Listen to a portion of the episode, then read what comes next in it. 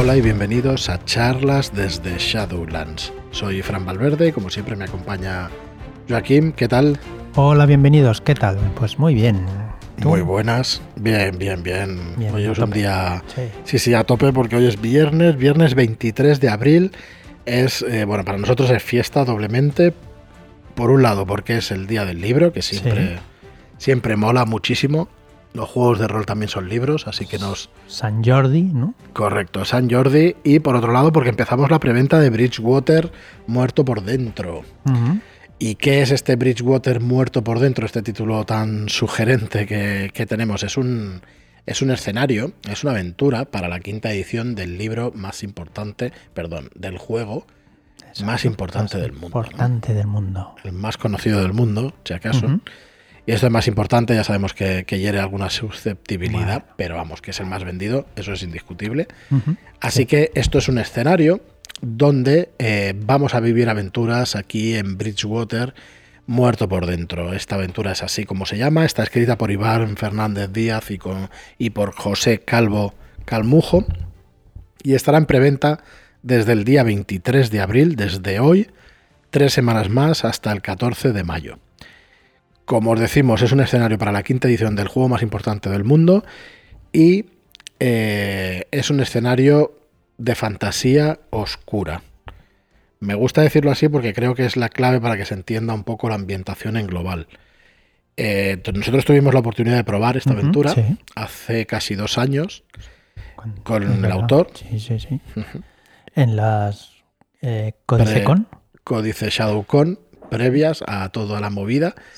Bueno, creo que estuvimos en noviembre o en octubre o en Mm. noviembre de 2019. Y, y bueno, tuvimos la suerte de jugarlo en físico. Estuvimos dos días, eh, no, no ocho horas al día, pero Mm, estuvimos dos días para acabar la aventura. Sí, sí. Y tiene una duración, solamente la aventura, de entre cuatro y ocho sesiones. Siento no ser más, más claro o más conciso, pero es que realmente te puede llevar Mm. bastante más tiempo de... Pues sí, la verdad que la partida que vamos a poner, ¿cuántas sesiones son? Ocho, creo, ¿verdad? La que no vamos a poner mal. en YouTube, que habéis podido ver ya el primer capítulo, y estaba sopesando la semana que viene meter toda la partida en iBox, toda seguida, que no tuviéramos podcast, pero ah, eso va en contra de nuestra religión. Claro. Entonces está complicado. Pero sí que es verdad que me gustaría subirla toda en podcast para que la tuvierais. A lo mejor lo ponemos como episodios extras. Y para el que quiera comprarle, que va a ser director de juego, pues se va a hacer una idea muy clara de, de lo que contiene este Bridgewater. Eh, cuando hacíamos la presentación el viernes pasado y anoche también pudisteis oír a los autores. Y una de las preguntas que yo le hacía es: ¿cuánto tiempo estás en prepartida o en la partida explicando la ambientación? Y hombre, se puede empezar relativamente pronto, pero entre una y dos horas de explicación de la ambientación, del mundo y todo eso, Mm, sí, o una sesión previa, pues sería ideal, ¿no? Que viene siendo la sesión cero, ¿no? Ya Sí, está. Te sí. explicas todo, creas los personajes. Si no ver, quieres utilizar los que están creados, pues eh, y te explicas pues toda la ambientación que tiene Bridgewater, que tiene bastante, bastante que explicar. Sí, como podréis comprender, pues llevo muchos, o llevamos muchos días pensando de qué manera explicar lo mejor posible esta ambientación. Eh, Bridgewater es una ciudad oscura donde sus habitantes tratan de sobrevivir en un ambiente sucio, gris, marcado por las injusticias, el hambre, la pobreza generalizada y una lluvia incesante. Esto lo estoy leyendo directamente del, del libro, del apartado de la descripción, pero describe exactamente el tono de fantasía oscura, grimdark y al más puro estilo Joe Abercrombie para el que lo conozca. ¿Vale? Me parece que, que se parece un montón. Hay elfos, hay enanos y hay halflings, pero de una manera muy especial. Hay elfos que no están presentes en la ciudad. Hay enanos que están presentes, pero muy poquito presentes en la ciudad. Y hay halflings que realmente... Los odiados. Correcto, es una raza que no es bienvenida en la ciudad, No. pero que bueno, que ahí está. Sí, que pueden pasar, pero los mirarán mal, porque no se puede ser feliz en Bridgewater. Y bueno, por no alargarnos, porque hoy es un día también de, la llamada de Tulu y querríamos pues seguir avanzando con el manual de la llamada. Deciros que lo que incluye Bridgewater es una ambientación original, adulta y totalmente inédita. completamente nueva. Hay una descripción de la ciudad de Bridgewater, eh, hay una descripción bastante detallada, la forma de gobierno, en qué barrio se divide la ciudad, eh, la historia, las gentes de la ciudad. Hay algo de religión y filosofía en Bridgewater, más filosofía y conceptos abstractos que religión, pero no deja de ser una religión, aunque esté basada en conceptos como la justicia y como, como conceptos de este tipo así abstractos. Luego tenemos unas reglas nuevas para, para la cordura, un, un, sistema completamente nuevo de cordura que está diseñado por Ángel González Olmedo, el autor del Siniestro Pueblo de, Carpino. Y eh, bueno, tiene una cronología de los acontecimientos de la aventura, la aventura que va de niveles 1 a 3 y que eso que, está que se desarrolla en varias sesiones. Tiene una serie de semillas de aventura para las localizaciones importantes de la ciudad, encuentros aleatorios en esa ciudad y tiene cuatro mapas. Uno de ellos de la ciudad entera. Van a estar los dos barrios, el barrio oeste y el barrio este, y el río gigante que pasa a través de la ciudad, en el que se encuadra o enclava el Gavilán, que es una torre espectacular, es un gran palacio espectacular, que tiene también cárcel, que tiene también, bueno, que tiene un montón de cosas que ya podréis leer, ya tendremos oportunidad de, de charlar de ello. Y, bueno, tiene unos puertos levadizos porque el, puente, el río es navegable, o sea que es un río enorme. Así que bueno, tenéis una ambientación completamente nueva y, y en siguientes escenarios pues se ampliará un poco este mundo con todas esas cosas. Si queréis ver más detalles, podéis entrar en shadowlands.es barra Bridgewater. ¿Vale? Con todos los detalles de, la preventa. Dale, Joaquín. No, no, y los mapas que son espectaculares por, José Calvo, que se ha lucido con, su ciudad.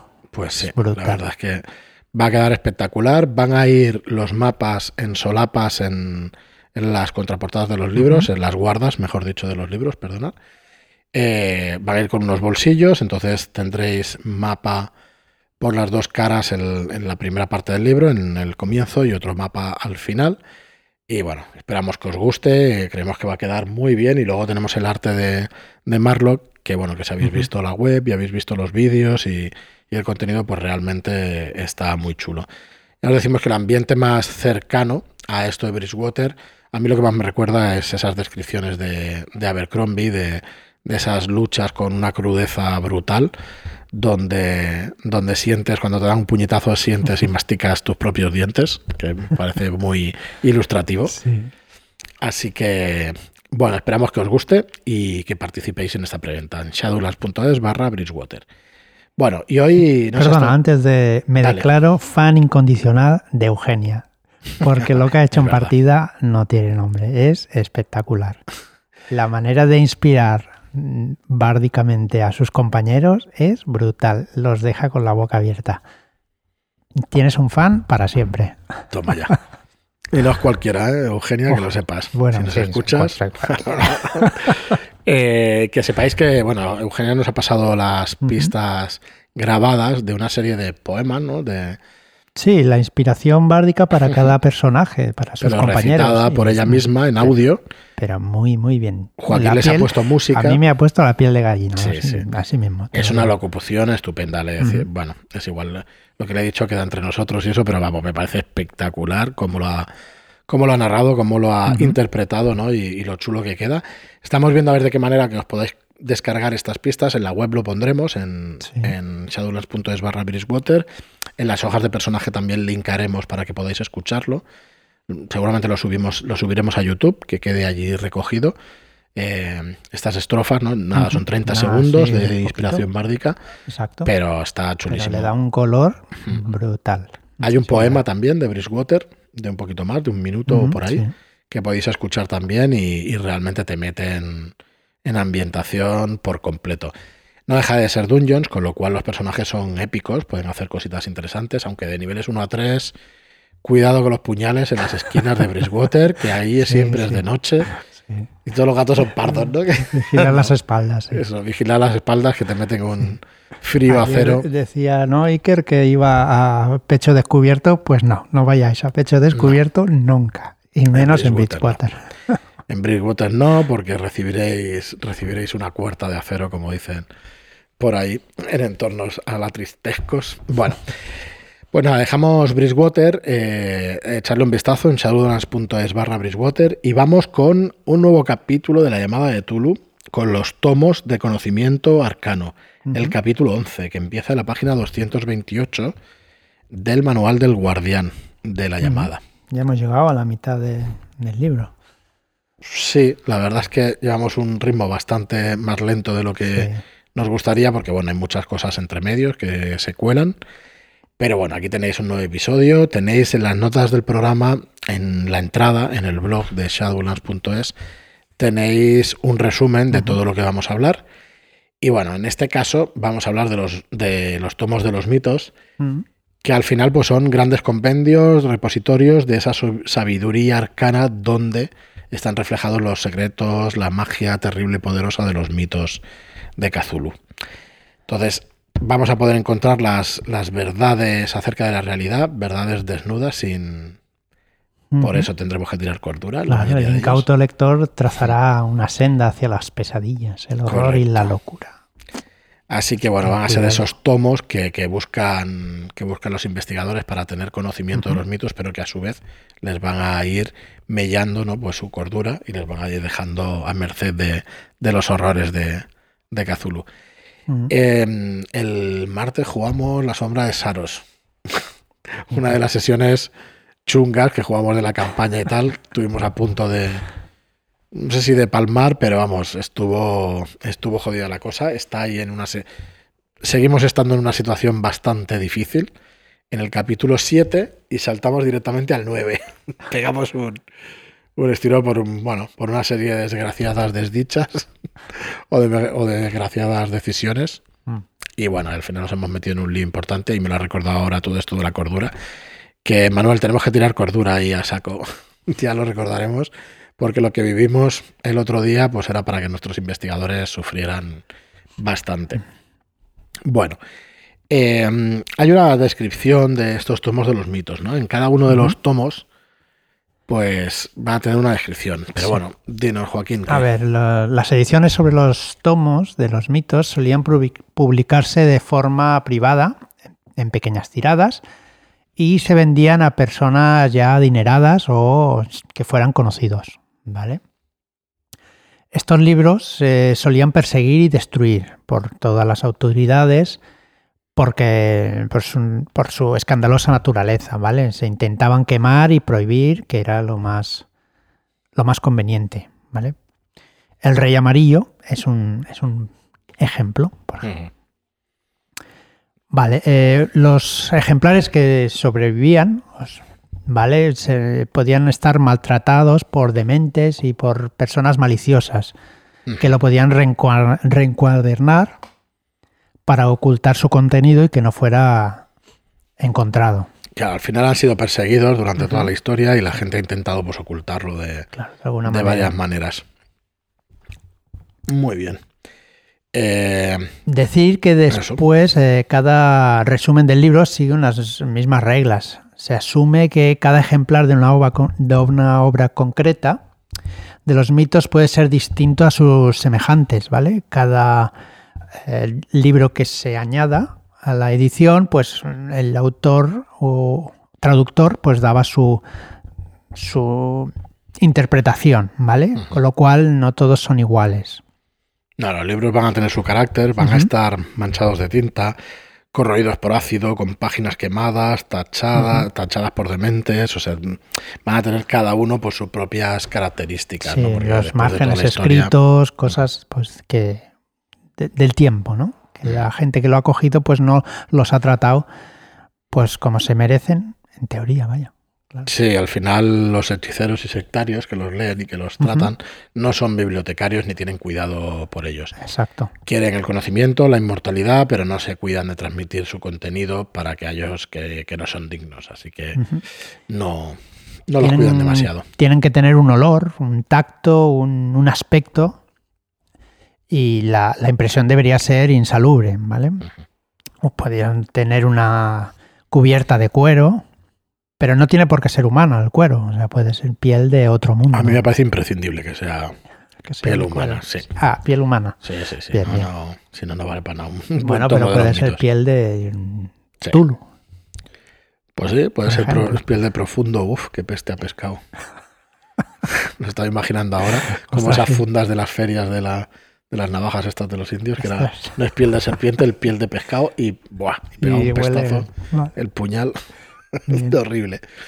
El que, que levante la mano el que se acuerde de, o el que haya tenido algún, alguna funda de esas, de alguna feria, que, que, joder, que, que huele, que Un alimenta. olor. Vale. Bueno, perdonar. Luego, Después eso. existen ediciones desconocidas, ¿vale? Las versiones más, más difíciles de encontrar son las originales, ¿vale? De los libros de los mitos. Entonces, todo lo que se puede encontrar son posibles traducciones. En el caso que nos encontráramos con un original, eh, tendríamos que sumar más puntos de, cordura y de recompensa, ¿vale? A la habilidad de los mitos de Tulu. Con lo cual, si queremos añadir en nuestra aventura un libro de estos, pues sabemos que tenemos que darle más, más potencia. Supongo que saldrá en los próximos programas que hablaremos de esto, pero el suplemento del rastro de Tulu de Cazadores de, Libros de Londres está espectacular para todo esto. Es adaptable a la llamada y, y bueno, y hostia, la verdad es que habla de unos tomos y eso está muy chulo ese suplemento de, de aventuras del rastro de Tulu. Bueno, pues ¿cómo vamos a emplear o cómo van a emplear los investigadores estos si de- de los mitos? Si dejamos atrás pues el peligro que, que lleva esto, ¿no? Leer un libro o estudiar un libro de estos, podemos tomar la, la lectura tranquilamente. No es necesario leerlo de, de pe a pa el primer día, ¿vale? Podemos ir dejándola y retomándola cuando creamos necesario. Eso no nos va a quitar es que, que nos quiten puntos, pero será más despacito. ¿no? Lo que te iba a decir que queda un poco igual. Sí, pero... Los vas a perder igual, pero lo vas a perder sí. en más días, eso sí. Pero no, no te va a estar de perderlo. Vale, es un portal físico y mental a la locura de los secretos que hay más allá de la comprensión de los mortales, ¿vale? Nos ejercerá una tenebrosa influencia cuando lo leamos, avivando la ansia de conocimiento blasfemo, lo oculto y ahondar en los mitos, ¿vale? Entonces estaremos cortejando pues a la locura. Sí, hay Lo que que tener no sé claro. si seremos conscientes de ello o no. Ahí ya, Bueno, claro. como jugador tienes que intentar como plasmar, jugador sí, ¿no? claro. Quiero decir que Pero tienes que como intentar plasmar en tu personaje- que se está volviendo un poco loco. O, bueno, para mí tiene su gracia, pero bueno, eso ya a gusto del consumidor. Claro. Eh, No es tan, no es tan sencillo. Va, la última partida que jugué con, no, es eh, con Xavi en Wall Mm. Street mm, tenía una locura subyacente y no supe llevar a cabo nada. No, hombre, es que no es fácil, no, No es fácil. no Yo es llevaba, si habéis visto la película de Mejor Imposible, mi personaje era el Melvin Udall, el, el de- que hace de Jack Nicholson, y era una persona con TOC y tal, bueno, con un supuesto TOC y eso, que ya sé que no se parecerá al caso real. Eh, pero, joder, de ver la película y de Sí, tener el claro. personaje a luego interpretarlo, No es tan sencillo. has de ser un cabrón cada vez que hablas. Yo sí que intentaba, pues no, tenemos que ir al hospital a hablar con no sé quién, los espero en la puerta, yo no voy a entrar en el hospital ni de coña. Cosas así sí, que a mí me salen también de natural. Perdón, es coña, ¿eh? Pero cosas así sí, pero ostras, no es fácil, no es fácil. Porque Ujú. claro, este tío en la película metía unas pullas y unas Sí, historias sí. brutales que claro, que solo piensa un guionista en su casa. Eh, ponerte tú a hacer una cosa así es más complicado. Pero al final es una americanada y al Sí. final se lleva a la chica y todo. Eso no, Correcto. normalmente no es así. Bueno, no lo sé, yo. es- bueno, yo tengo algo de TOC, pero espero no tenerlo tanto como, como ese hombre, porque es un problemón. Sí, es un Pero problema, bueno, sí. al final la cordura, pues es eso, ¿no? Pues eh, vas ahí ahondando en esto. Y en ese caso era TOC, pero claro, si te toca otro tipo de, claro. de comportamiento. Bueno, yo cuando me tocaba hacer algo así me quedaba paralizado. En el momento que recordaba ese, ese momento que me, me Claro. tocó la locura subyacente, digo, bueno, pues me quedo paralizado y, y sí, sí, y se lo tomaba al pie de la letra. No, tú estás quieto y no te puedes ni mover. Y digo, pues Claro. gracias. Sí, sí. Muy bien, muy bien. Bueno, eh, de hecho estoy pensando que en Saros igual vamos a empezar a utilizar algún tomo de estos los mitos porque hemos de decir que si se utilizan mucho los tomos de los mitos pueden desequilibrar el juego Claro. porque son muy, muy poderosos.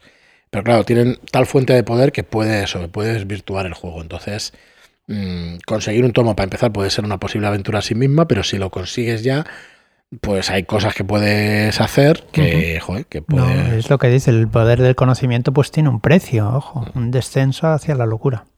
Sí, si las reglas de la magia en este caso pues funcionan así. Tú quieres hacer magia, te va a costar claro. constitución, cordura, te va a costar un poco de todo. Claro, y podrás hacerla una vez, igual dos, pero a la tercera estarás en el, en el pozo. Muy bien. Em, los investigadores que posean alguno de estos tomos van a tener una relación con ellos. Sí. Y el resto, bueno, normalmente este investigador va a intentar ocultarlo, porque bueno, es como el anillo, ¿no? Como el anillo de Gollum, ¿no? Que es su tesoro y que, y que no le hace ninguna gracia de que el resto de gente pueda, pueda cogerlo. Yo creo que es una manera de, interpretar esto. Debe haber varias, o puede haber varias, pero bueno, ya me parece, ya me parece bien. Y, y luego, mm, la manera de encontrarlos. La manera de encontrarlos son tomos que pueden que sean conocidos por bibliófilos, eruditos, historiadores y unos pocos pues, comerciantes, ¿no? Como el suplemento este que os decía de Cazadores de Libros de Londres. Pero claro, lo que quiero decir es que estos libros no se encontrarán en estanterías normales de bibliotecas, pero quizá alguno de ellos sí puede estar en alguno de, alguna universidad, como la de Miskatonic o en alguna privada, en alguna biblioteca privada. Y bueno. Claro, quizá las, las obras originales quizá no, pero alguna copia o alguna traducción de, algún libro sí que pudiera llegar a estar. Sí, y vamos a dejar aquí el capítulo porque empiezan los tomos de los, de los mitos y yo creo que sería interesante que los viéramos en, en, posteriores, en posteriores capítulos. Sí, me parece que he puesto un par de ejemplos. Sí, bueno, si quieres los. Bueno, vamos a poner un ejemplo para que se vea de qué van, cómo van. He puesto porque son muy. Vale, muy, pues muy escueto todo. Como, ejemplo, el Azazot y otros, que, está en inglés y que está escrito por Edward Derby, es eh, en 1919. Es una antología de las obras más tempranas del poeta de Arkham, publicada en Boston en formato de bolsillo de 9x13 y encuadernado en cuero negro. Hay 1.400 unidades, o sea que si es mundial, pues bueno, hay pocas unidades realmente. Eh, me sé algún juego de rol que tiene alguna, alguna unidad menos, pero bueno, y algún juego de mesa que también. Pero es verdad que cuesta encontrar este tipo de libros. Y bueno, ¿qué te hace? Pues eh, te va a hacer una pérdida de puntos de cordura de, uno, de un dado de 4, pero vas a aprender de 1 a 3 del 1 al 3% en mitos de Tulu. Em, el estudio es una semana de tiempo y no te va a dar ningún hechizo. ¿Vale?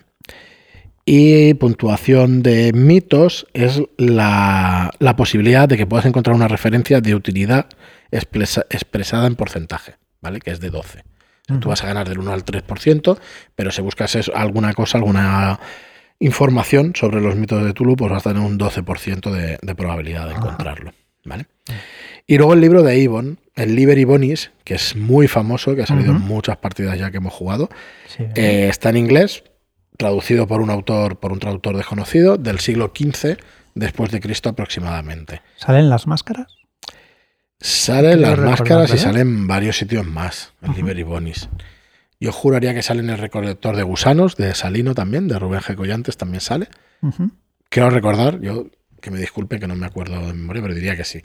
Eh, pero bueno, es bastante, bastante eh, famoso dentro de los mitos de Tulu. Y se cree que los, que los egipcios lo llegaron a poseer eh, al comerciar con la Atlántida, ¿vale? Es un manuscrito. Así que de unido el libro. Pérdida de cordura de dos dados de cuatro directamente. Vas a tener unos mitos de Tulo, vas a, ganar de un 3 a un 8%. Y luego la puntuación de los mitos para encontrar cualquier cosa es de un 33%. Pero se va a tardar 32, semanas, en, estudiarlo. ¿Vale? O sea que. Cuidado que, es, es, tiempo, es tiempo. Pero vas a tener todos estos, para que os hagáis una idea, vas a tener todos estos hechizos, que estoy deseando llegar a parte de hechizos, porque son muy interesantes, por llamarlos de alguna manera. Porque uno de ellos, por ejemplo, es ajar, ajar miembro, luego semilla informe, que es contactar con una semilla informe. Puedes contactar con Tulu, con Yosozoth, con Tashowa. Puedes crear una niebla de relé, puedes crear un portal, una descomposición verde, puedes encantar un cuchillo, llamar o expulsar a Zazot, nada menos. Así que bueno, es un librito que, eh, lo de desequilibrar el juego es así. Es así. Bueno, al final si contactas con Tulu y cuando lo veas veremos si ya puedes hacer algún otro. ¿eh? Correcto, haces uno y ninguno más. Y ya está. y se A no ser que se te vuelvas un demente y seas un sectario. El sectario jefe en este caso. Jefe. Hombre, si contactas con Tulu, si sabes contactar con Tulu, te da sí, Bueno, pues eso, muy, muy interesante, muy guay. El, tema de los tomos, de los mitos y eso, la verdad es que a mí es una de las cosas que les da color, que es una de las cosas que no vemos en muchas partidas, por lo menos nosotros, pero sí que tenemos unas bastantes ganas de, de poderlo jugar, ¿no? De, mm, alguna vez que salga y todo eso.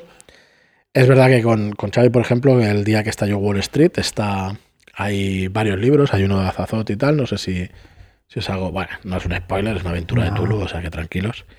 Y hay, hay cositas, hay lecturas por ahí interesantes para poder volver locos y poder tener alguna, alguna ventaja también, ¿no?